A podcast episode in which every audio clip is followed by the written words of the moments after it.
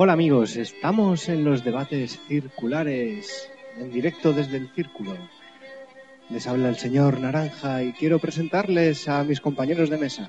El señor Garú, Buenas tardes. el señor Neo Hola, buenas tardes. y el señor R2. Buenas tardes. Hoy nos hemos reunido para hablar de los OPARs, objetos fuera de tiempo. Eh, objetos que se han encontrado en estratos bastante inverosímiles para la edad que tiene el ser humano. Y con ello hemos traído pues una serie de objetos de los que- al- los que debatir. Vamos a retocar un poco el sonido, sí, me parece bien. Eh, y con ello esperemos eh, tener una tarde agradable de debate y de posible confrontación. Nunca se sabe. Bueno, ¿qué tal todos? Por favor, ábrenos, señor Garú, cómo lo lleva, qué piensa de estos objetos, los OPART. Pues pienso que su existencia tienen alguna algún significado, algún sin- algún tipo de significado simplemente. Y señor Neo, ¿qué le parece este eh, tema? Bueno, aquí eh, podemos encontrar cosas un poco serias y mucha, mucha mentira también. Todo lo que vamos a traer es serio. Otra cosa es que sea creíble o no, pero eso no significa que sea menos serio. Señor R2, ¿qué opinión le trae este tema? Bueno, he, he- he recopilado poca información porque solo he visto unos vídeos. Por ahí ya sabía lo que era esto de los OPAC, pero solo he visto unos vídeos. Pero no sé, quizá con un poco de sentido común, pues dar cuanto menos tu opinión. De acuerdo, vamos a ejercer nuestro derecho a opinión y también vamos a ejercer nuestro derecho a crítica. Eh, yo me voy a decantar por defender estos, este tema, es algo que me atrae. De hecho, soy de la opinión de que el ser humano es más bien un náufrago estelar y que ha vivido varias eh, épocas aquí en, en la Tierra y varias civilizaciones. Pero bueno, eso ya lo entraremos en materia más adelante. Lo primero de todo, queremos presentar nuestro primer OPART. Y es el más famoso de todos, eh, es el más conocido. Es el mecanismo de Antiquitera o la máquina de Antiquitera. Este artilugio mecánico que presumiblemente servía de instrumento de navegación fue encontrado en las costas eh, del mar Egeo. Eh, es una tecnología atribuida al desarrollo de la máquina de vapor en el siglo XIX y cuando fue en realidad encontrado pues en el bueno se data del 300 antes de Cristo aproximadamente. Algo que apuntar sobre este tema este objeto Pues este objeto, bueno, teniendo en cuenta que ha habido eras glaciares y otro tipo de eras que han destruido toda la población que había en la Tierra, tanto animal como humana, es probable que existiera. Es un grado de tecnología atribuido al siglo XIX en el 300 antes de Cristo señor Neo algo que apuntar no no apunta nada señor Neo pasa del tema señor R2 Yo eh, todavía no me he enterado ni, ni qué aparato es el del que está hablando, porque La- está la música tan alta que, que no lo, que no lo he oído. Bueno, vamos a bajar un poco la música. De acuerdo. eh, se trata del mecanismo de Antiquitera, la máquina de Antiquitera. Mecanismo de Antiquitera. antiquitera. Presumiblemente servía como instrumento de navegación, mm, pero un tanto complejo. Ah, No- mira, este lo vi. ¿Sí? Sí, pero no lo leí. Calculadora mecánica o instrumento de navegación. Sirve para contar, presumiblemente. cálculo de la posición del Sol. El cálculo, se- con él se halla la- el cálculo de la posición del Sol. Y claro, es un instrumento de navegación. Se puede predecir eclipses con esta máquina. Eh, bueno, podéis hacer uso del micrófono, ¿eh? no pasa nada. Yo estaba viendo la foto Sí, la foto es curiosa, y de ¿verdad? repente parece Intenta como, parece como un timón R2. o algo así, medio timón, medio alcantarilla. Sí, es como una especie de armario con ruedas. Ruedas enormes y engranajes. Y esto se dice que se encontró en el, en el 87 antes de Cristo. En el 87, eh, mira, he dado yo un taco. Ah, se cree que data. Se cree que data del 87 antes de Cristo. Vale. Yo a veces cuando veo estas cosas, lo que me pregunto es que qué recorrido de, de como de inspección técnica científica ha pasado un aparato de estos, ¿no? O sea, Pues porque la- eso sería muy importante. No sé si habría ITV entonces. Creo que no, ¿sabes? Bueno, pero a lo que me refiero con, con esto que te, que te quiero decir, eh, ¿cuán- co- ¿cómo han mirado esto? O sea, ¿cuánta gente lo ha mirado? ¿Qué pruebas le han hecho? ¿Se sabe no se sabe? Yo no lo sé. Se puede uno informar y os recomendamos a todos los oyentes que os informéis por vuestra cuenta. No tengáis eh, en mucha consideración lo que vamos a hablar aquí, pero no os dejéis llevar por el borreguismo que gobierna y investigar por vosotros mismos. El siguiente objeto, si os parece bien. El, ma- el martillo de Texas, o de Texas. Texas. Ese Bueno. también lo había visto. Se descubrió en 1934, la madera estaba fosilizada y la cabeza de hierro estaba fundida con la roca donde se encontró. Según datación, este objeto tendría 140 millones de años. ¿Qué? Sirve para golpear simplemente. Es un martillo moderno encontrado hace 140 millones de años, o datado, mejor dicho, hace 140 millones de años. Yo cuando vi la foto, a mí me sorprendió una cosa del martillo. ¿Qué te Lo que me sorprendió y me pareció muy inquietante, incluso más inquietante que el hecho que apareciera, eh, porque el, el- el hierro del martillo, es que aparecía la madera del martillo. Sí, la madera fosilizada. La madera fosilizada del Para martillo. que se fosilice un trozo de madera, tiene que pasar 60 millones de años. Eso fue lo que me sorprendió, no sé, por eso y el hueco que había, que yo no sé si lo habían picado o algo, de repente lo que a mí lo que se me ocurrió es que había un sedimento fósil, entonces ese sedimento fósil tenía un, un, un agujero, ¿no? Un agujero. Y cayó por ahí el, el martillo, pero claro, si es un fósil el martillo, el martillo en sí, eso no tiene ningún sentido. Claro, el martillo en sí es el fósil. Eh, ¿Algo que apuntar, señor Romero? Sí, a ver, yo estoy consultando mientras un poco la Wikipedia, por ejemplo. Que sea tan verídica totalmente, pero por ejemplo en el martillo te está diciendo que, según la comunidad científica, se cuestiona la ausencia de oxidación, por tanto la autenticidad del objeto. O sea que, si es un martillo y es de hierro debería de estar oxidado. Sí, bueno, lo dice- fosilizado, pero primero oxidado. El caso es que estaba fundido en la, en la roca. Y no Bueno, puedo. eso es lo que dice el que lo encontró. Sí, bueno, se encontró fundido en la roca. Y habrá que darle cierto grado de credibilidad. que Bueno. se encontró. Quizás. Y A ver, que el, mar- que el martillo fuera de piedra y usaran madera. el martillo era de hierro. Y el hierro no muta. Es así de para siempre. Yo tengo que decir que cuando estuve viendo vídeos, no sé si lo conocéis vosotros también, pero también otro objeto de estos que aparecen como fuera de lugar Sí. es como un monolito de hierro.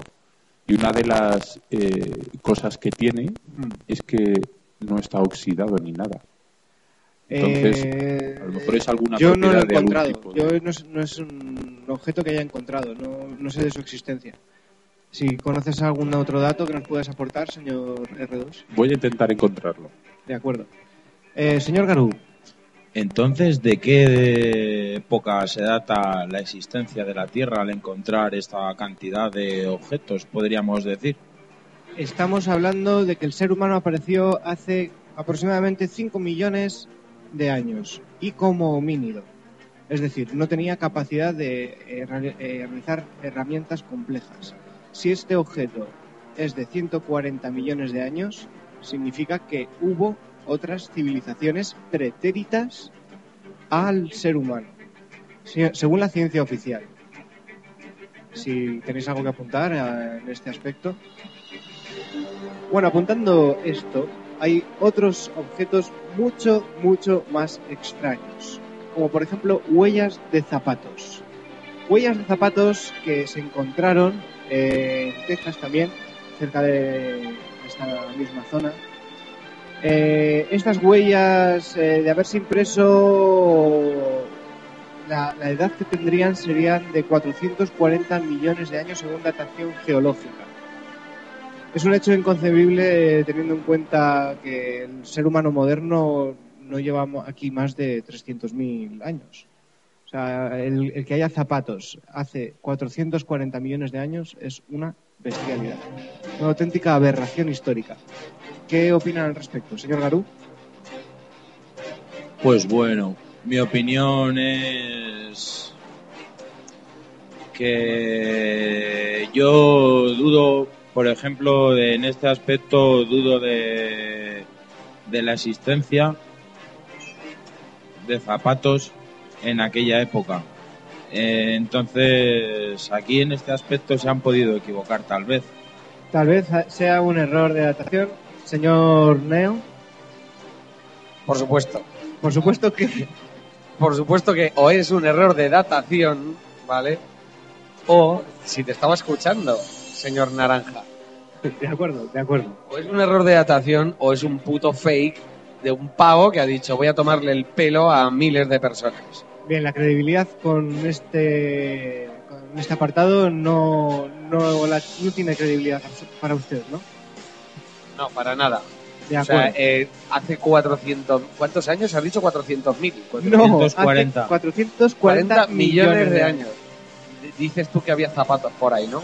Hay huellas impresas en la De tierra. zapato. Sí, la datación es esa. No se veía el número de que gastaba ni la marca. No he La huella. la longitud, pero hay otras huellas más interesantes aún. Eh, señor Herredos, ¿qué quería decir? Es que me- lo- yo quería apuntar una cosa. A ver, Me parece muy fuerte que mm, tú fíjate cómo se encuentran los, los fósiles de los dinosaurios, que son de hace 65 millones de años.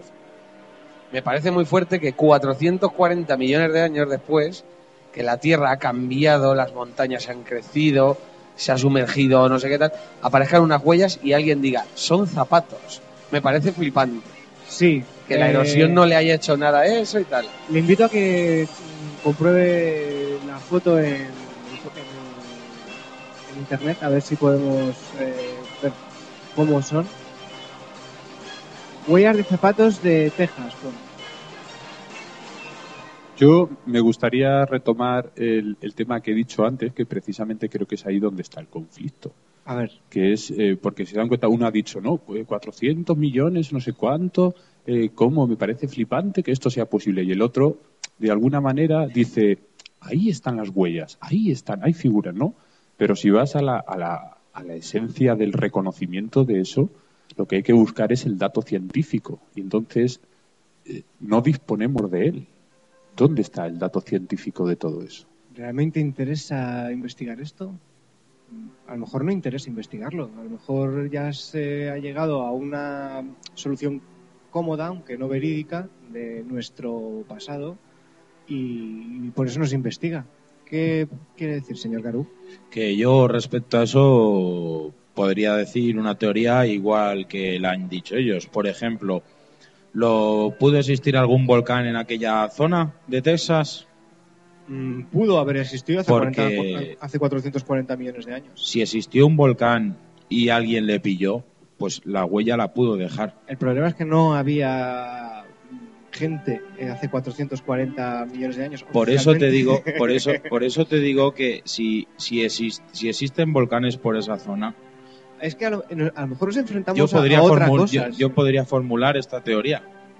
Y es que imagínate que no hubiera nadie, pero que esas huellas están. ¿Y si ha habido alguien que ha visitado el planeta en algún momento dado, de fuera, y ha dejado impresas esas huellas? Yo tengo que decir a todo esto eh, que el planteamiento que podemos buscar para darle razón a este, a este asunto es, en el que cabrían todas las opiniones, es el cruce de, de planos. Cruce de planos. Sí, cuando se cruzan los planos, lo que se llaman casualidades, que en realidad es eso, una casualidad, ¿no? Que de repente una huella de esas llegue a este tiempo. Eh, Mm, no creo en las casualidades. Yo particularmente no creo que partiera eso de una casualidad. No. Yo, Usted- causalidad sí, casualidad no. Señor Naranja, ¿no cree que cada punto de los que existen en el plano son una casualidad? No, la casualidad no existe. Existe Eh, la causalidad. Yo soy de la opinión de él con que la ca- La casualidad no existe porque todo todo surge todo lo que se produce se produce a raíz de varios hechos que ocasionan ese hecho de todas maneras, lo tengo también algo respecto de- para decir respecto a lo que has dicho tú. También es probable que en un momento dado ciertos planos por ciertas fuerzas, no de la casualidad y de las coincidencias, hayan hecho que los planos se hayan unido. Eh, Yo quería, sí, señor R2. Pásele ahora Quería- el turno al señor Neo.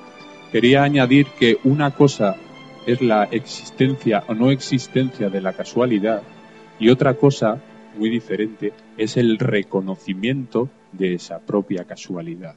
A veces existe pero no la reconocemos. A ver, señor Neo. A ver, bajo mi punto de vista, eh, es evidente que somos casualidad. O sea, la casualidad absoluta es nuestra vida. Pero la casualidad Me absoluta, explico. no sé, no me explico.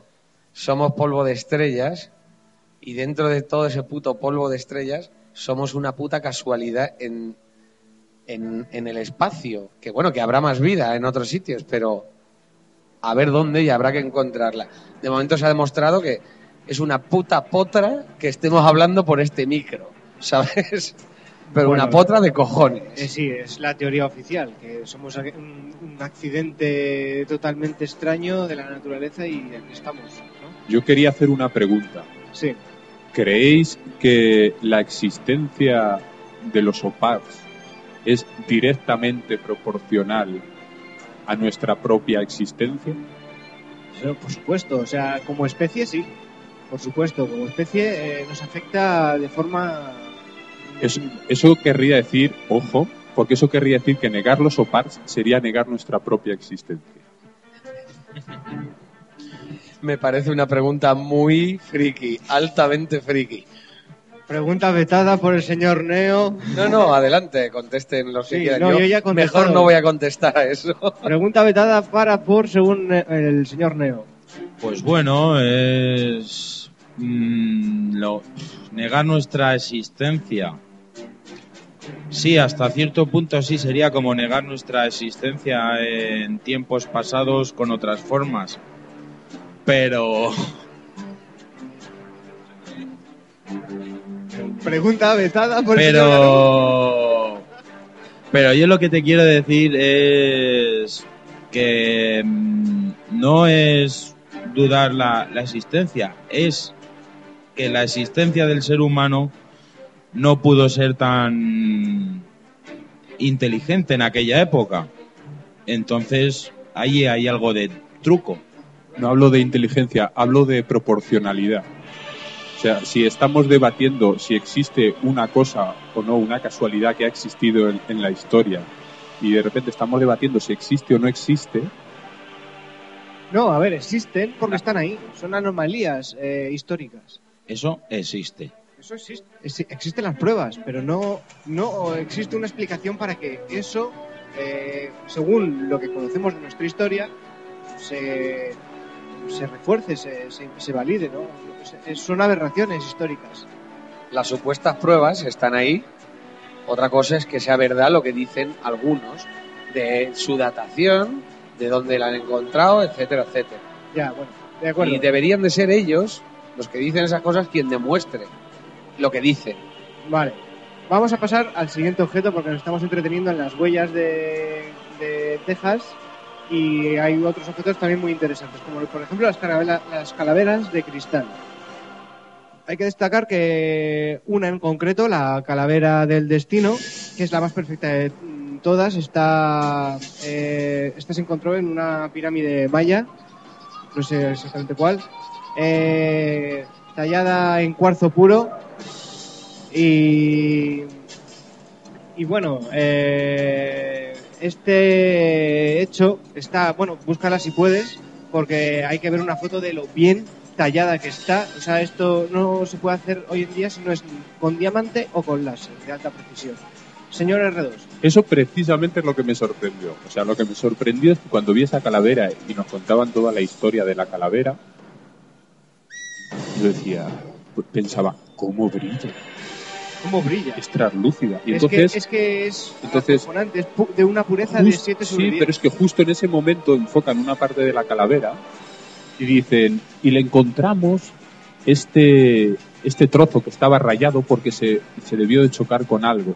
¿Cómo es posible que se raye en un trozo porque se ha chocado con algo y todo toda la demás parte de la calavera, de, o sea, de la calavera esté totalmente impoluta y brillante? ¿Qué, qué- qué ocurre ahí? No, no lo sé, eh, pero a ver, el, el cuarzo es duro, es un material duro, pero no, pero puede ser rayado. El índice de, de, mm, dureza se mide por eso. Por, eh, primero, eh, bueno, no lo recuerdo exactamente del todo, pero hay dos. eh, Una cosa es que, que sea duro y otra cosa es que después de cuánto tiempo has dicho. Eh, bueno, este está datado en la época maya. Lo que pasa es que exige un nivel de tecnología bestial para la época. El, unos 300 años antes de Cristo. Bueno, pues con todo ese tiempo que esté traslúcido, eso me parece como ya que canta demasiado. Y más que luego enseñen una raya de la calavera. Este en particular a mí me parece más desechable que otros. Pues es- está verificado y es uno de los más eh, fidedignos. A ver, señor Neo. A ver, si yo voy a citar, que estoy leyendo aquí en la Wikipedia, esos cráneos de cristal, según sus descubridores, eh, están datados del 1400 al 1500 antes de Cristo. ¿Vale? Pero bueno, eh, si lees un poco más, te dice que recientes dataciones han mostrado que fueron hechos en el siglo XIX. O sea, hace ciento y poco años tienen esos cráneos. Y te lo dice la Wikipedia, que recientes dataciones Sí. lo, han, lo han comprobado. Que tiene ciento Que y son poco del años. siglo XIX. Son del siglo XIX. Sí, las supuestas calaveras de cristal de hace dos mil y pico años o Vale. tres mil son del siglo XIX. Y en el siglo XIX había láser de, al- No, pero eso del láser. ¿quién lo dice? Bueno, lo dicen por la forma en la que está tallada. A ver, la forma en la que están talladas se lleva tallando piedra desde hace miles de años. Y en el siglo XIX ya existían unas técnicas muy buenas, y si no mira el David de Miguel Ángel, que Bueno. tiene muchos más años, y está tallado en mármol, que es más duro, y Sí, tú fíjate... El y- cuarzo, el problema es que se rompe si no lo haces con cuidado. bueno, pero que tenían técnicas que en el siglo XIX se podía hacer perfectamente. Eh, a ver, señor Garú. Yo ahí opino, además iba, iba a poner el mismo ejemplo, el David del Miguel Ángel, que eso seguro que está hecho con un hierro y con un martillo. Y está perfecto porque le ves cómo se marcan todas las venas y todo. O sea, este, esta calavera es, pues bueno, la ciencia nos quiere dar algo. En teoría, en este caso, la ciencia nos quiere dar algo pero solo para vendernos la moto.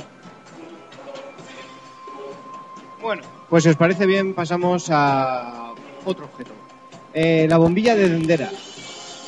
Eh, esto es un artilugio, bombilla de Dendera. Eh, se encontró en el templo de la diosa Hathor en Egipto y sugiere la posibilidad de la utilización de bombillas en épocas remotas.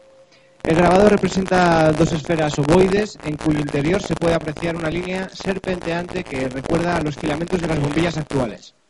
Estas esferas a su vez están conectadas a, a unas cajas, a una serie de cajas. Eh, esto es un grabado, esto ya es mm, está abierto a interpretaciones. Eh, ¿Qué opináis vosotros de ello? Yo este también lo desecharía porque yo he visto el grabado y es un poco, te puedes imaginar ahí un millón de cosas. O sea, es, es demasiado, demasiado aleatorio como, como se lo han inventado todo eso. Sorprendente porque el- los, los egipcios se encontraron lámparas de todo tipo como con unas pilas, era un trozo de carbón. Sí, bueno, eso más sorprendente que, que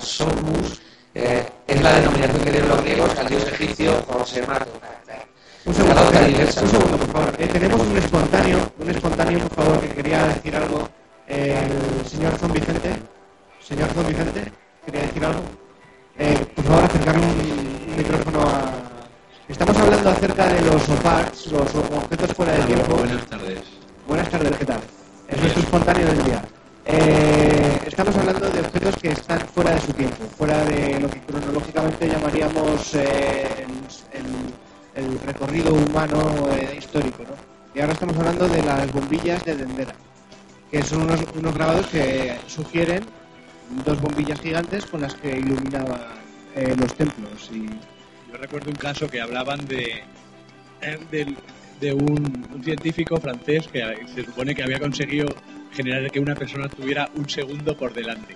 sí, nosotros. cierto. Sí. Eso es, es, es ese caso que estaba fuera del tiempo total. Eso sí, ese sí que está fuera de a- tiempo. Pues mira, línea. el señor Zon Vicente nos acaba de aportar un dato muy Un interesante. OPAR nuevo. O uno- una persona OPAR que vive un, segundo, más que nosotros. un segundo por delante de adelanto. nosotros. Hostia, esto está Bueno, muy bien, gracias. ¿eh? Ahí, ahí, ahí queda eso. Ahí queda eso. Oye, muchas gracias, eh, señor Zon Vicente. Un saludo. Eh, señor Neo, por favor, continúe. Sí, no, que bueno, estoy viendo las imágenes del grabado y vamos, lo de que eso sea una bombilla me parece un poco fuerte.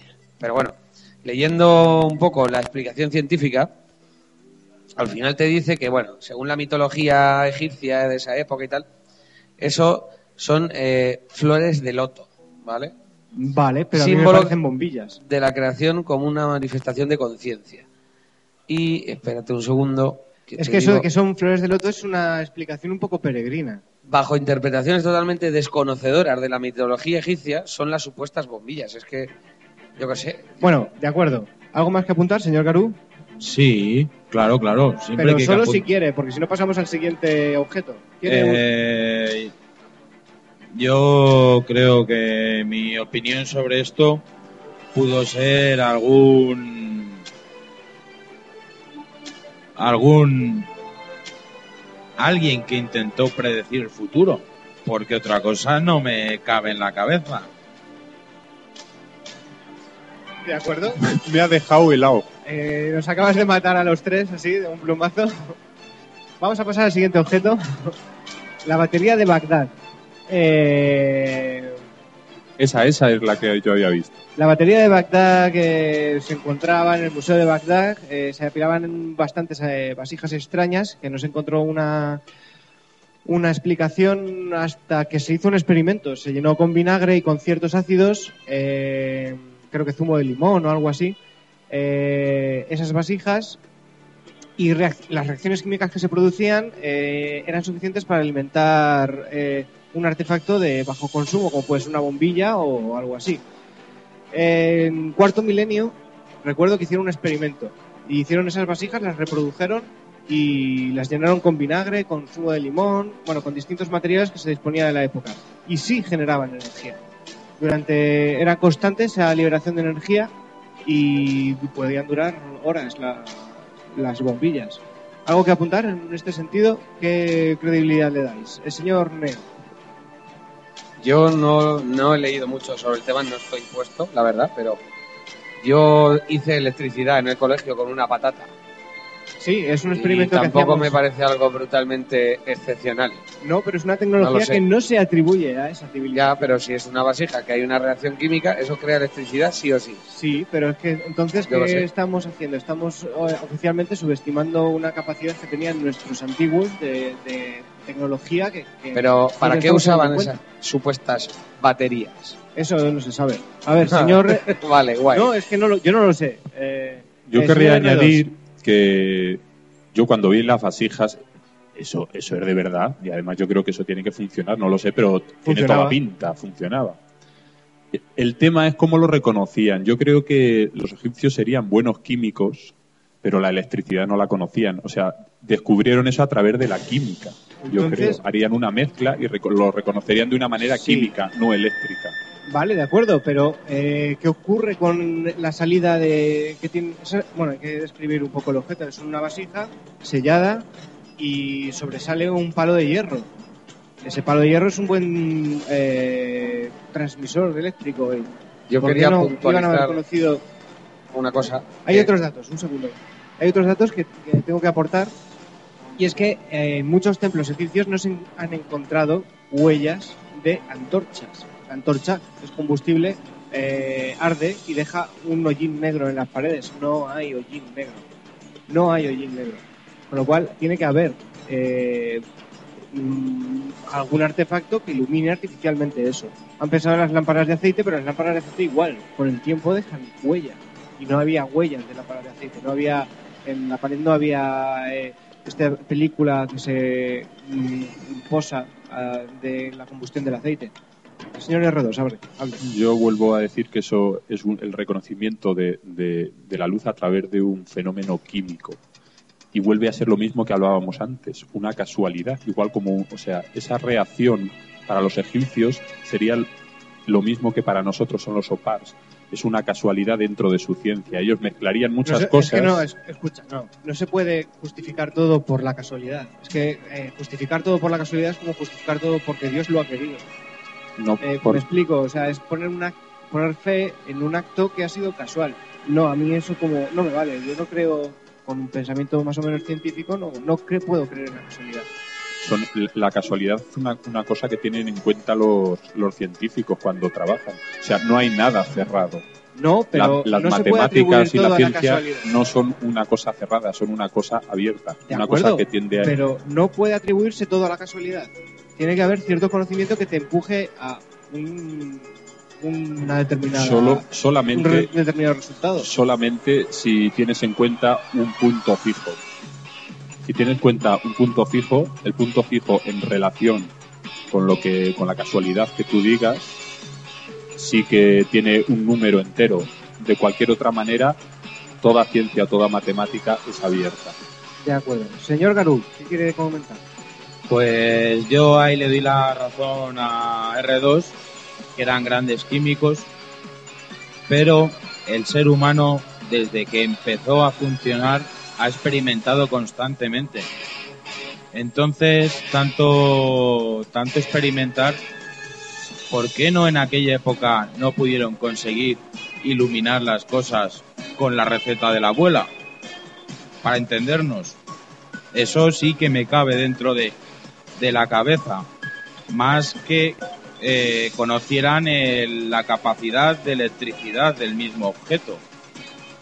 A ver, yo quería puntualizar una simple cosa que las Sí, baterías que, por ejemplo, lleva hoy un coche, Señor Neo, perdón. la batería que lleva hoy vuestro coche, eh, mi coche, no deja de ser eh, un recipiente que hay unas placas de, de plomo y se le echa ácido sulfúrico porque genera una reacción muy fuerte, pero si tú a una batería normal le echas vinagre también generaría electricidad. De acuerdo, O sea que- pero tú la batería la usas para algo. Sí, ¿O no- yo la no uso para arrancar el coche. para- Yo lo que estoy diciendo es que posiblemente esa gente no, no hubiera pensado en eso. Yo lo- por lo que he estado leyendo ahora así rápidamente, se piensa que se hizo así para conservar cosméticos, polvos y tal, porque eso tiene unas propiedades eléctricas que te conserva mejor eh, pues los cosméticos, los polvos, eh, ciertas cosas. Eh, me parece una just- A ver, no, no, no, no Pero, estoy de acuerdo. a ver. es que no estoy de acuerdo. Vale, pero O sea, Samu, ¿Cómo va a ser para dame una explicación. conservar? ¿Para qué querían las baterías? ¿Qué iban a enchufar ahí? Pues, Dime. eh, aparatos sencillos de fácil ¿Como creación cuál? como bombillas, tío. Es tan difícil. pero han- se, han se han encontrado bombillas. Esto es Mesopotamia, ¿vale?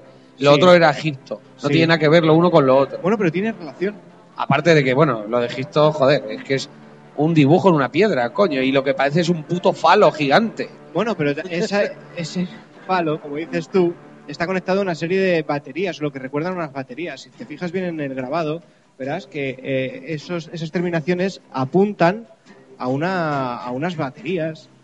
Pero en cualquier Bueno. caso, en cualquier caso, estamos hablando de las baterías de Bagdad y yo creo que no se usarían solo para eh, conservar cosméticos. A lo mejor era un, un uso más, pero lógicamente es- era para alimentar algo eléctrico y para provocar una reacción química que a su vez produjera electricidad.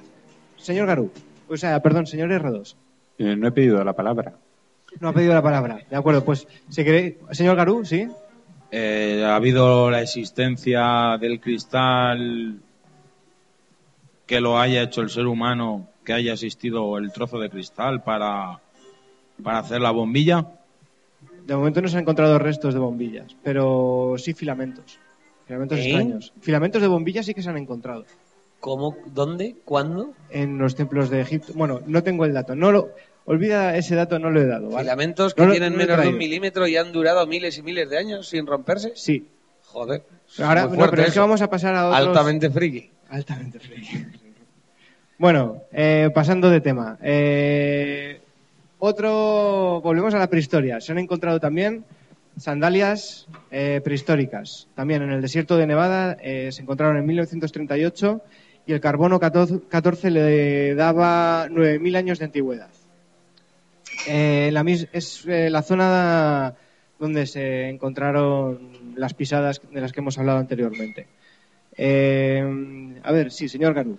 Yo eso me lo puedo creer porque, yo qué sé, uno cuando va andando por ahí y se va pinchando con todo, cuando va andando por el monte y va, y va andando descalzo y se De pincha acuerdo. con todo, Sí. si lo que le pones unas sandalias, pues me parece normal que se pusiera una especie de sandalia el, Lo que el pasa- hombre prehistórico, porque lo que- es muy básico. Sí, pero es que lo que pasa es que hace 9.000 años oficialmente no había gente en, eh, en el centro de Estados Unidos. Eh, es que yo, mm, vamos a ver, yo soy muy racional. Al ser tan racional me hace pensar que son pruebas que sí lo pudo hacer un hombre de la prehistoria, pero no hace 9.000 años, por mera lógica. Bueno, señor Neo, A ver, eso de que hace 9.000 años no existían humanos en América, ¿de dónde te lo sacas tú? Oficialmente empezaron a cruzar por el estrecho de Bering Sí. y los asentamientos que tuvieron no se corresponden con, con los del... Bueno, esto es en el desierto de Nevada, estamos hablando de... Yo, a, a ver, homínidos Nevada hay en América homínidos desde hace un cojón, bastante más de 9.000 años. Bueno, ya no homínidos, sino Homo sapiens. Lo que pasa es que no, no eran ninguna cultura ni una civilización, pero vivían por allí. Eh, Y cruzaron el estrecho de Bering mucho antes de hace 9.000 años. Como poco, yo creo que hace 15.000, pero vamos, no sé. Tendría que consultarlo, pero... Consúltalo, consúltalo mientras eh, el señor Herredor nos da su opinión. Yo creo que ha, ha tenido que haber siempre gente en todos, en todos los lados. En América, arriba, abajo. Y hace 9.000 años decir que no había gente en América me parece una, una, una Eso lo barbaridad. dice la, mm, la historia oficial. Que Bien, la prehistoria no puede decir nada. Solo la Eh, historia. otro objeto eh, también muy polémico, ¿vale? Las piedras de Ica.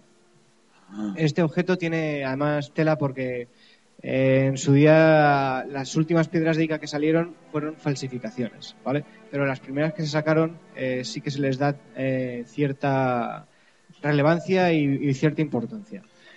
Eh, estas piedras eh, son eh, piedras que están grabadas con dibujos muy sugerentes. Se ve a seres humanos junto con dinosaurios, seres humanos siendo operados de forma compleja,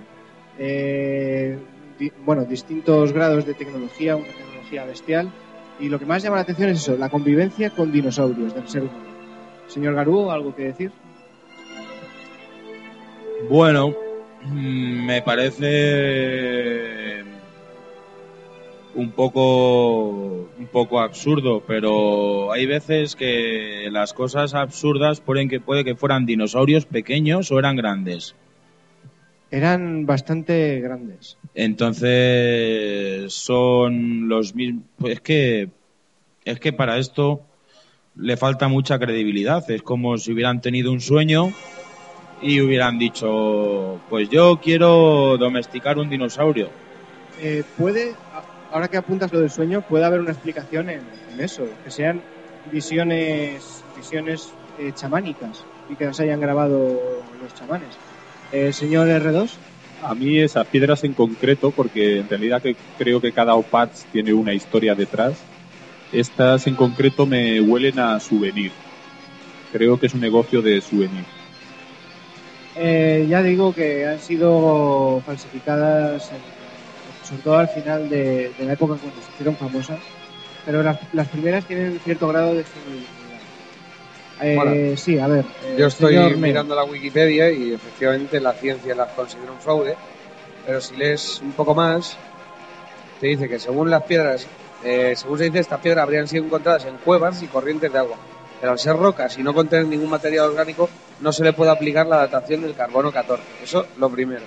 Y además, los lugares donde supuestamente se hallaron no han sido revelados. ¿Vale? Con lo que tampoco es posible averiguar su edad basándose en su estrato geológico que es muy sencillo decir, yo tengo aquí una piedra, la he encontrado en un sitio que no os voy a decir y viene del espacio. Vete a tomar por culo, ¿o sabes? Vale, eh, este objeto está totalmente invalidado. Yo tampoco le doy mucha credibilidad, hay que decirlo. Señor Garú, adelante. Pues bueno, el ser humano de toda vida, desde la prehistoria, siempre ha tenido la capacidad de, de- de tallar, de dibujar. Y, eh, y puede ser un puede ser una mera ilusión. Eh, es como si ahora hace unos años empezaron a darles nombres como el impresionismo, el surrealismo. Lo que pasa que por aquella época no le daban nombres a las cosas, pero se creaban cosas surrealistas y de muchos tipos. Bueno, vale, es otra opinión. Eh, vamos a pasar al siguiente objeto. Este ya implica conocimientos eh, aerodinámicos en la época de Egipto. El planeador de Saqqara.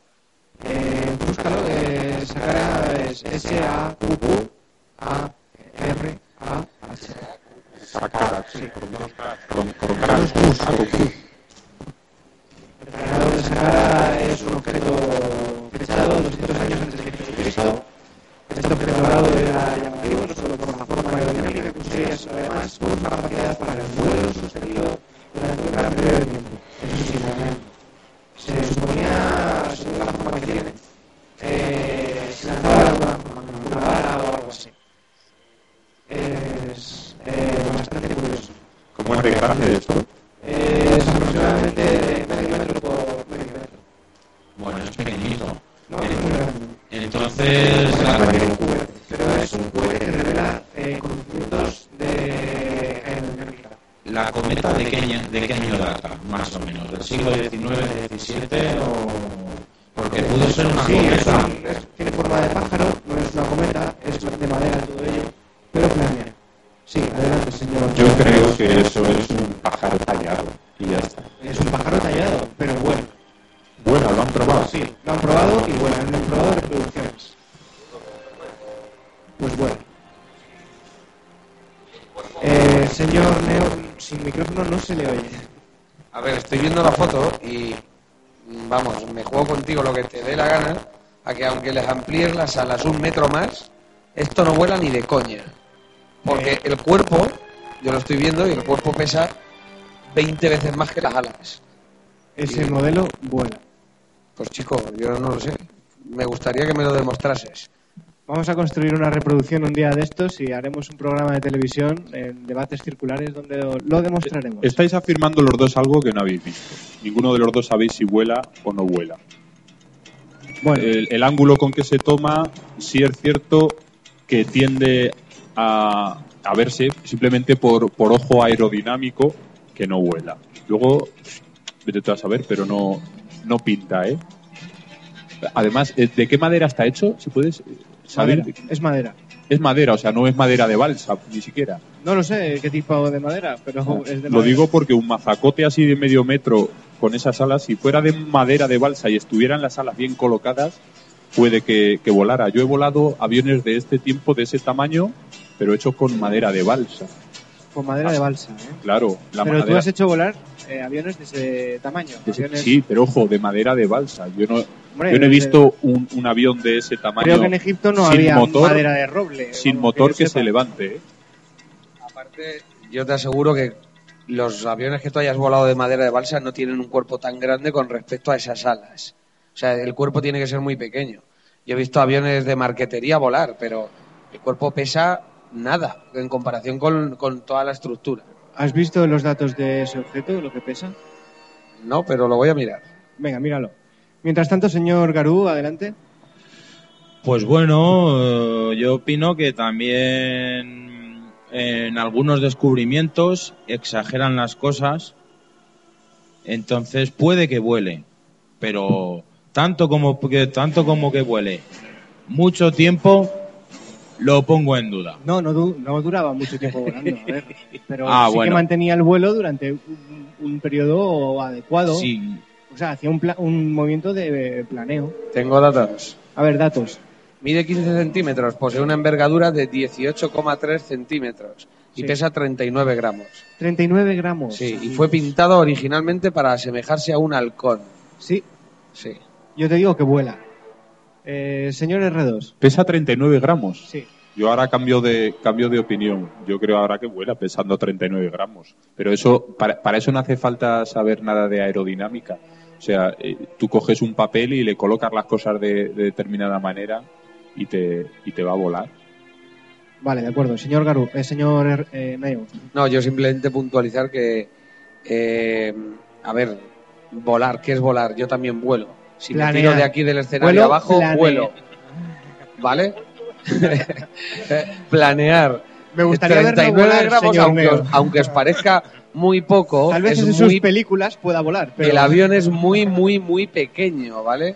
39 gramos, un paquete de tabaco pesa 40 gramos. Y un paquete de tabaco ya le puedes poner dos alas así que no pesen nada, que no va a volar. puede volar. ¿Sabes? Puede volar. Sí, bueno, sí. Todo puede volar en esta vida. Puede planear. Puede mantener un vuelo sostenido. Adelante, señor R2. Sí vuela, hombre. 39 gramos sí que vuelan. 39 gramos sí es que que vuela. habías Señor- dicho que pesaba, antes me has dicho que era medio metro lo que me- lo que Sí, medía. es, es que no me sabía las Pues medidas. entonces yo me, tiene que yo ser me voy de madera inventando de las balsa. cosas si no tengo los datos. Es así. A ver. Entonces tiene que se- ser madera un de segundo, balsa, por eso. favor. Un segundo, un poco de calma. Eh, señor Garúa, adelante. eh, yo opino que vuela porque los egipcios probablemente, probablemente sí que conocían el, sí sabían usar cometas, cometas, cometas típicas y se han hecho de plástico. ¿Por qué no van a hacer volar una miniatura? No, si me parece bien. El caso es que es una tecnología que no se les atribuye eh, el vuelo de cometas ni el vuelo de Pero a nada. ver, La- vamos a ver. La tecnología. Una tecnología, la tecnología, eh, ellos se levantan por la mañana, abren la ventana y ven un pájaro.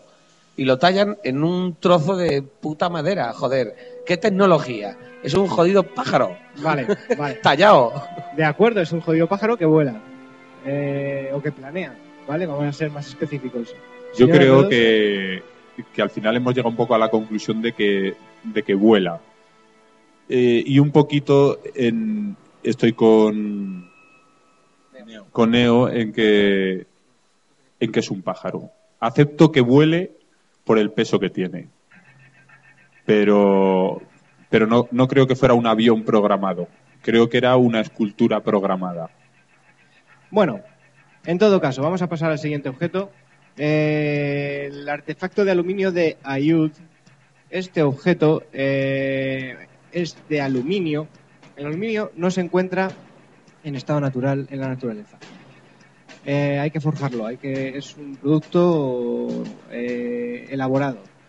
Eh, bueno, este fue encontrado en la capa geológica correspondiente al Pleistoceno, dándole una antigüedad de 20.000 años. Sus medidas eran de 20 por 17,5 por, 25 por 5 centímetros. El aluminio, como he dicho, no existe de forma natural, hay que fabricarlo.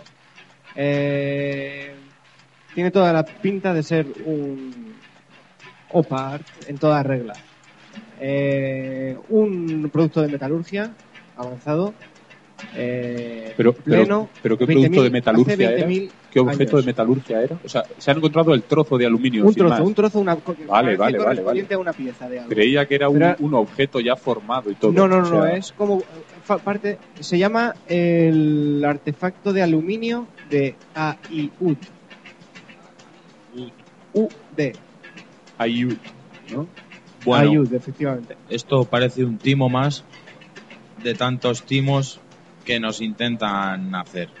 Bien, señor Garú piensa que es un timo.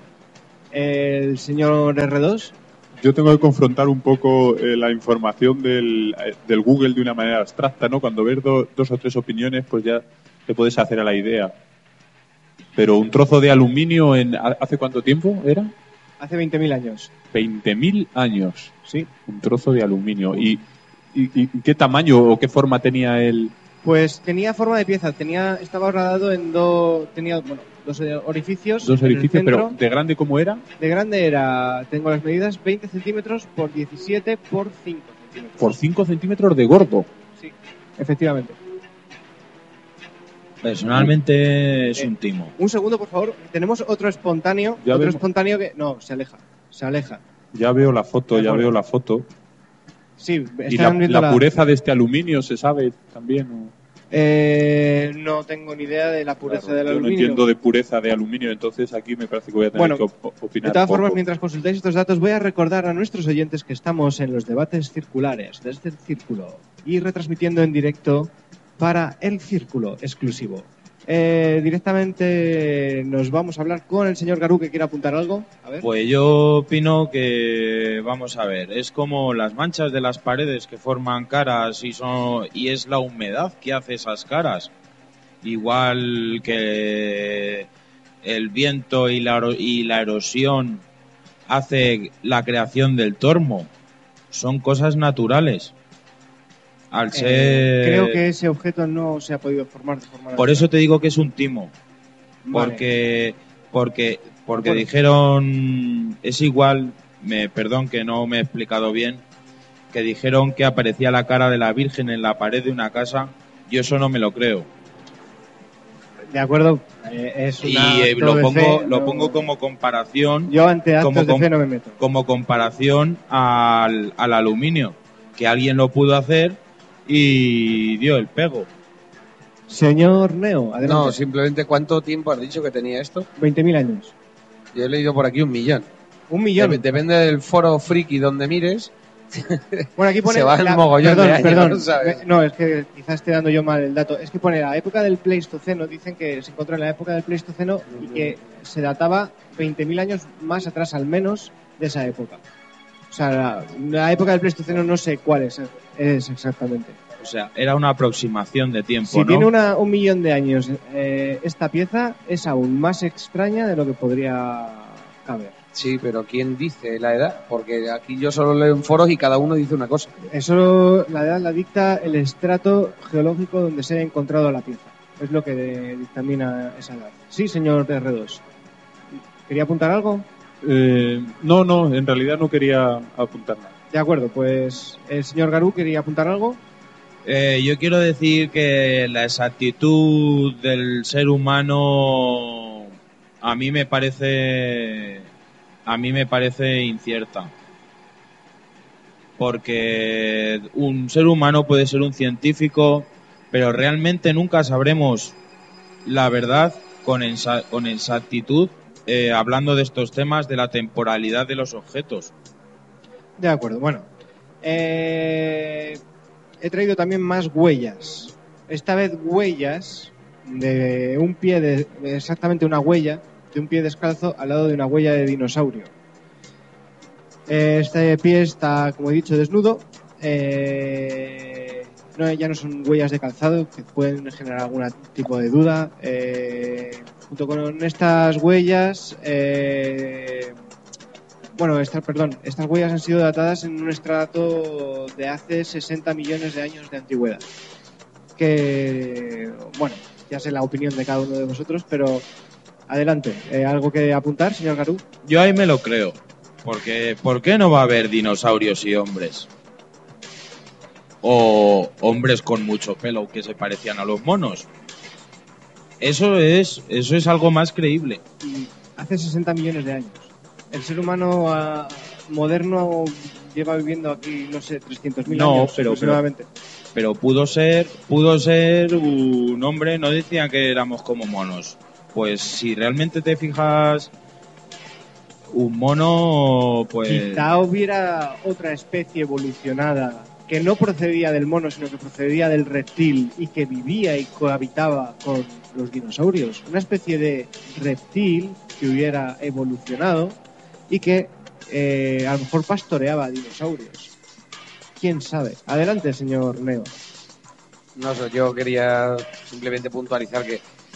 A ver, yo no tengo datos para contrastar todo esto, pero me parece un tanto increíble, ¿no? Que, que se hayan encontrado unas huellas que pueden parecer de. Pero. ¿Quién dice eso? Yo voy ahí, a la cuestión es quién lo dice. y por qué, que lo demuestre, no sé. Se establecen hipótesis, pero ya digo que no ahí. conozco el caso, pero bueno, me parece muy extraño, ¿no? Señor R2. Yo quería preguntaros así para, para un poco objetivizar la relatividad cuando hablamos de, de creer o, o no creer en las cosas científicas. Me gustaría saber del 1 al 10 eh, cómo creéis en, en- en la ciencia, ¿no? O sea, en la ciencia, eh, en toda la historia de la ciencia, del 1, del 1 al 10, ¿cuál es vuestra, vuestra fe? Eh, podéis contestar cuando El queráis. 10. e Incluso el 11. Yo estoy por encima de la ciencia. 10, el 11. Pues que hable el primero porque todavía estoy pensando. En la ciencia, ¿te refieres? ¿Que cómo creemos en la ciencia? A ver, yo en la ciencia creo depende de qué época. La ciencia de hace 300 años para mí tiene una credibilidad de un 10%. La ciencia de hoy para mí tiene una credibilidad de un 99,9%.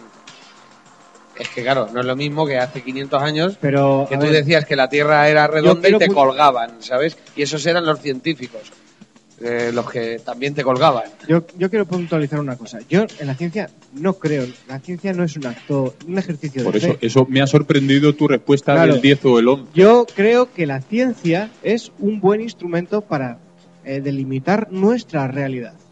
Vale, a eso Y me por refiero. eso- pero Creo que es un instrumento adecuado. mm, eh, en una escala del 1 De al acuerdo. 10 le pongo un 11. O sea, es que no hay otra del 1 forma al para 10 le das un, un 11. un 11. Sí, o sea, yo creo que la ciencia lo explicará todo y hay que valerse de la ciencia para estas explicaciones. Mm. Pero lo que no se puede hacer es negar posibilidades que se podrían llegar simplemente ahondando un poco más en, en investigaciones científicas. Sí, adelante. Eh, eso es otra cosa. Vamos a ver. ¿Por qué? Por el mero hecho de que un científico, como tú muy bien dices, te da una explicación. Pero, pero yo estoy al 50% que de- a la hora de creer en la ciencia. Ni sí ni no. Porque, ¿y si... ¿Y quién diría que los burros y los borricos están por ahí funcionando. ¿Quién diría que, que una burra y un caballo give tome y sale y sale y sale un bicho que no puede hacer Atención, nada más que atención, trabajar? alerta de proximidad de Garden, demasiado Garden. No, pero me entiende, me queréis, me entendéis con el ejemplo que os he puesto lo que quiero decir. Yo sí. demasiado Garden. Pues eso es lo que quiero que me entendéis, el, el ejemplo que he puesto, que ni sí ni no, te dan una explicación, pero lo mismo se te han ido por los cerros de Úbeda. deberías de eh, plantearte tu, tu opinión porque, mira, te voy a poner un ejemplo. El THC tiene unos efectos, ¿vale? Eh, se está viendo aplicado. Eh, y eso... eh, No, sé, no hablemos ahora de partículas químicas, vamos a hablar Vale, de- lo dejo. A ver, Bueno, señores y ahora la siguiente pregunta sería si creéis de un 10 a un 11%, de- o sea, por ciento no, eh, en, en la escala del 1 al 10 en la ciencia, ¿cómo podéis estar pensando en debatir en vuestra cabeza si existen unas huellas al lado de un dinosaurio? No tiene ningún sentido. O creéis en la ciencia o no creéis en la ciencia. Yo creo en las pruebas, porque las pruebas eh, resultan en cierto grado evidentes. ¿En las pruebas o en la cantidad de pruebas? En, las dos cosas, joder, a ver. No, no se puede O sea, ¿manda la cantidad? No puedes excluir, no, claro que sí, que también manda la cantidad. Vamos a ver. Si tú encuentras 100.000 huellas de personas junto con dinosaurios, ¿Las has encontrado tú? Nada de esto. No, ya sabes que no. ¿En qué enciclopedia puedes consultar todos los datos esa huella? Wikipedia, lo acabas de consultar. No, la Wikipedia no lo he consultado. Lo que el, pensamiento estricto del, de que la sociedad occidental dicta no es la realidad. Deberían saberlo ya si lo creen. A ver, que me agradaría que hables de crees, que crees en las pruebas. Y efectivamente te crees todas estas cosas que no tienen, que no aportan ninguna prueba. Cero. Vamos a ver, ya crees por eso de que lo crees en la prueba o no crees en la prueba. Las pruebas se tienen en cuenta. Vale, pero pruebas, ¿qué es la prueba? Una prueba es la prueba, es que queda demostrado, toma, aquí está. Eso es una prueba. La prueba es, mira, en este trato millones de años nos hemos encontrado esta huella y esta otra que parece la de un ser humano. Eso es tú lo has leído por internet, eso no es ninguna prueba. De acuerdo, no sé. Entonces tengo que depositar cierto grado de confianza. ¿Dónde están las fuentes para que pueda yo ir a verlas? Consulto. Por si ejemplo, no tengo cierto grado de confianza en las fuentes que yo consulto, desde luego no puedo acceder a ningún conocimiento. R2. Yo creo que sí que se puede acceder a un, a un conocimiento. Lo que pasa es que vamos por encima de nuestro conocimiento. Quiero decir, la experiencia es la que la que, la que te puede dar eh, la veracidad de tu, de tu conocimiento. Si no, eh, estás pisando en, falso. de acuerdo. A veces vamos demasiado deprisa con, con toda la información que nos va que nos, que nos va llegando, ¿no? ya, Entonces, pero aquí el señor Naranja gusta de dejar libre su imaginación y de considerar posibilidades que, oye, que siendo Eso- descabelladas no eso es poesía, que eso es poesía. Dejar Pero es poes- posibilidades es poesía histórica, sí, pero es una posibilidad que podría ocurrir. Completamente podría de acuerdo. Venga, vamos a pasar al siguiente, al siguiente eh, objeto. Bueno, son más huellas, les voy a pasar porque ya hemos hablado mucho de huellas. Así que voy a traeros unas cosas que desde luego me fascina, porque esto es ya nanotecnología. Bueno. Eh, artilugios en espiral de Rusia, por favor, eh, consúltalo. Eh, en este país se encontraron piezas minúsculas en espiral de forma fortuita eh, gracias a un instituto que se un instituto ruso que buscaba oro, hacía prospecciones de oro. El tamaño de estas piezas varía de los 3 centímetros hasta los 0,0003 milímetros. Eh, realmente pequeñas para poder ser fabricadas con la mano. Eh, estas piezas eh, se, se encontraron abundantemente en las faldas de los montes Urales. Abundantemente me refiero a miles de ellas. O sea, no es solo una piececita aquí y otra piececita allá, no. Se han encontrado en masa, como si hubiese habido ahí una fabricación de esos artilugios para algo. Eh, ¿Algo que apuntar, señores? Eh, señor Garú, señor R2, señor Neo. Bueno. Venga, mm, señor Garú, adelante. Mi opinión que yo de los rusos... me- Por cierto, perdón, la datación de estos objetos, es que se me ha olvidado decirla, varía entre los 20.000 y los 318.000 años de antigüedad. Vamos. Adelante, adelante. Vamos, eso no se lo creen ni ellos. Ellos no se lo creen. Pero yo me creo que los rusos fabriquen este tipo de cosas, eso sí. Porque los rusos son muy suyos. Pero yo a lo que voy que no, no me lo creo. No me lo creo que de- eh, porque joder, es que si, si estos son científicos, ¿cómo que les pagamos el sueldo? Señor Neo, A ver, yo esto no me lo creo. Yo estoy aquí viendo unas fotos y tal. Y se supone que según la foto, eh, esto es como una espiral, como un muelle, digamos, que tiene mm, menos de medio milímetro. Eh, a ver, de medio milímetro. es, eh, Sí. yo vendo cables y tal, y a veces vendo cuerda de piano de un milímetro, y es como un pelo, más o menos. Y yo esto no me trago que alguien haya hecho esto, pero ni siquiera casi ni ahora, en el año 2012, ¿sabes? Señor R2, ¿quiere apuntar algo? Es que no sé si queda todavía muy claro, bueno, a mí no me ha quedado muy claro eh, qué es lo que tiene, o sea, el- la sección del tubo es lo que tiene medio milímetro o la pieza entera. La pieza entera. La pieza entera tiene medio milímetro. Hay algunas que varían de los 3 centímetros a otras de a los 0,00003 milímetros. Puede ser un proceso natural. Puede ser, claro, sería como un hilo de metal por ahí perdido y ya está, ¿no? Mm, Pero en Yo espiral. creo que como Todos con la misma forma. no me parece una cosa ni siquiera ni siquiera extraña que haya un trozo de, de metal eh, se hecho eh, encontraron a miles. que se encontraron a miles. Sí, se encontraron a miles. A mí eso me, me parece una reacción química y ya está, que pudiera ocurrir en cualquier momento y que por los materiales que hay se descompusieran y se hicieran hilos. La, Eh, la naturaleza es muy caprichosa. Yo no puedo creer esa explicación. Eh, sí, señor Neo. No, yo simplemente puntualizar que yo según la foto que estoy viendo aquí en un foro por ahí y tal, eso, eh, yo aseguro que eso no existe. Pero, no, no- pero es que no existe ni hace mil años ni ahora. No existe un muelle tan fino. E- Ese hilo, ¿vale? Si, si el, es que claro, no veis el dibujo, pero bueno, si ese hilo tuviera el tamaño que pone, según la medida, eh, es de 3 micras de milímetro. El hilo de acero. para hacer un muelle. Eso ahora mismo casi casi es imposible de hacer. Entonces, Es demasiado fino. Vamos a jugar imaginando que existe. Entonces la pregunta sería, ¿con qué Vamos a han hecho darle la, la, foto? posibilidad de que eso es- existe. ¿Cómo se podría haber hecho? ¿Cómo, eh, eh, con qué tecnología contaba el ser humano para que eso pudiera ser real? Desde lo, a ver, está datado entre los 20.000 y los eh, 318.000. Hace, dependiendo de la zona de los Urales donde han excavado, hay distintos estratos. Eso es lo que se data geológicamente, como he dicho antes. Yo insisto otra vez en, en la foto. Sí, Insisto en que si esto lo han hecho con un microscopio o vete tú a saber qué, es, es muy raro que la sombra de la foto de repente esté de medio lado, como si hubieran metido un foco. Está la foto tomada con una sombra en este ángulo. ya. ¿Y? A mí eso me parece, pues hombre, que utilicen un Sí, sí. aparato para, fotogra- para fotografiar, que tenga que, que tener eh, eh, toda esa cuestión, o sea, todos esos aumentos, dudo mucho que no tenga bien orientada la luz.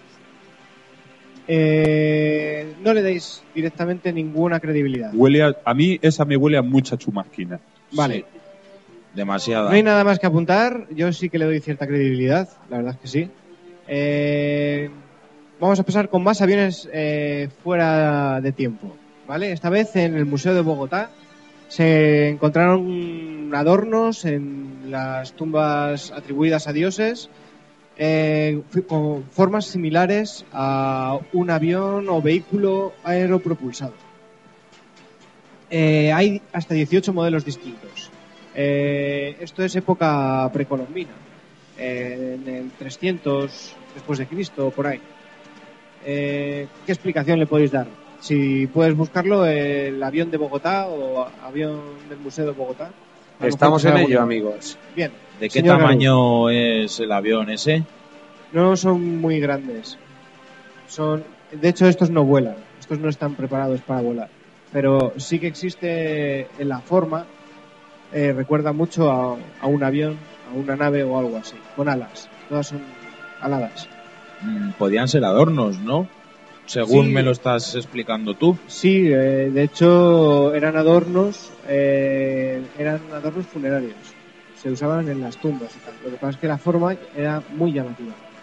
Eh, ¿Hay algún resultado con respecto a...? Estamos en ello. Es que en un móvil se hace costoso Ya, encontrar ciertas cosas. no va al portátil. No, en el portátil no hay internet. Vaya. Bueno, pues denominemos esto como un adorno. Bueno, en cualquier caso, eh, Más ¿Qué? bien, a ver, yo he visto y lo he visto en cuarto milenio y tal y no sé qué. Y a ver, por mucho que dicen de que las proporciones son muy iguales a un avión, bla, bla, bla, bla, bla, bla. Yo qué sé, son, tú te hablas de estos que son como avioncitos de oro, ¿no? Aunque son muy parecidos a un avión, es que no, tampoco dice nada eso, yo qué sé.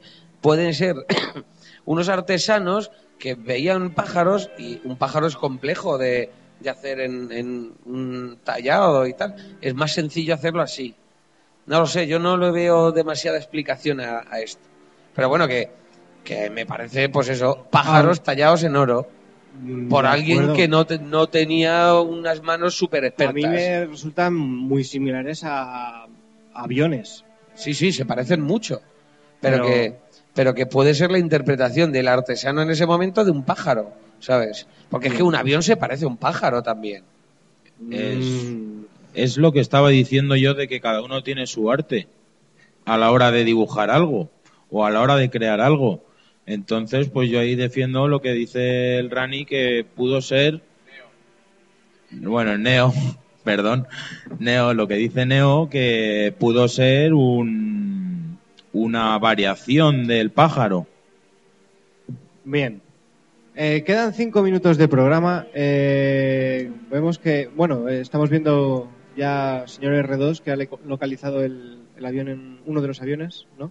Sí es cierto que parece un avión bastante, pero yo apuesto, en este caso también apuesto por, por el anterior que hemos hablado antes, que eres una imitación de pájaro. Lo que es sorprendente que en el dibujo este lleva aquí como si llevara así como pues, donde se ponen las bombas y todo, ahí delante de, la- de los aviones donde que, que supone que son como, como los motores.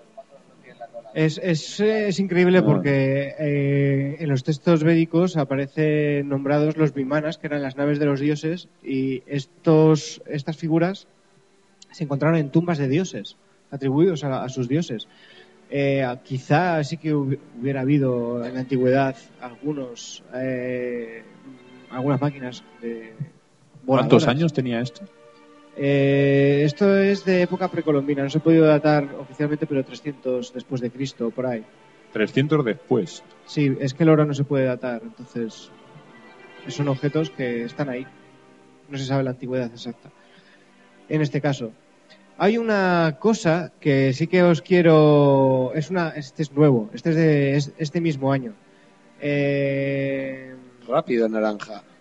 mecanismo, el mecanismo de engranaje fosilizado de Tigil en Kanchanka, en Rusia. Bueno, eh, aquí hay un montón de engranajes, como la máquina antiquitera, pero que esta vez están fusionados con la roca. Dan una, según la roca, dan una antigüedad de 400 millones de años. 400 millones de años. Y es un engranaje. Eso es altamente friki, lo sabes. Ya, pero eso es lo que se ha datado. Eh, bueno, es el último OPAR que voy a ofrecer. Ahí está ¿Cómo se llaman el- esos? Un segundo. Está también el mapa de Piri Reis, pero ese no lo vamos, no vamos a entrar en él. Ese es una más copia de otra copia. Eso ya es un tema en sí mismo. Se llama el mecanismo de engranaje fosiliza- fosilizado de Tigil. T-I-G-I-L.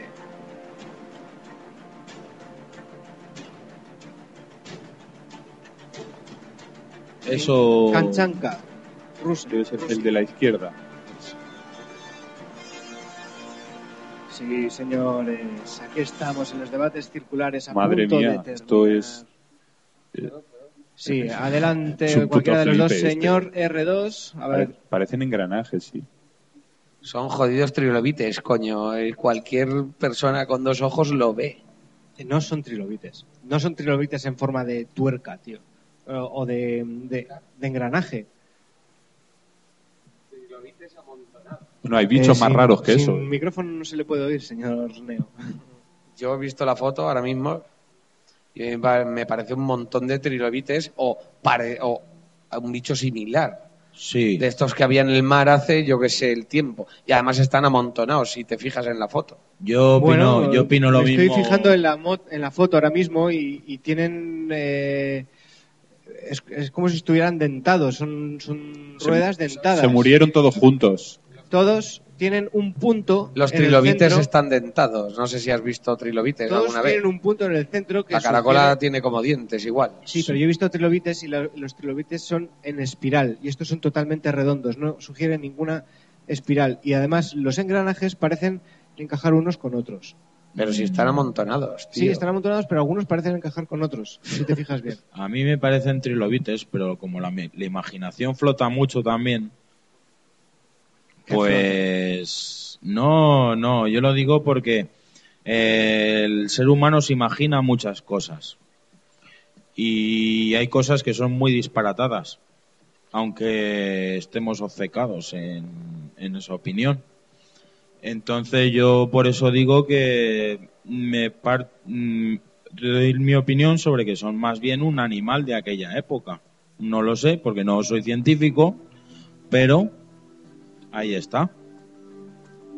Bueno amigos, estamos concluyendo ya, eh, faltan unos pocos minutos para concluir el programa. Eh, ¿Algo más que apuntar? Señor R2 iba a decir algo.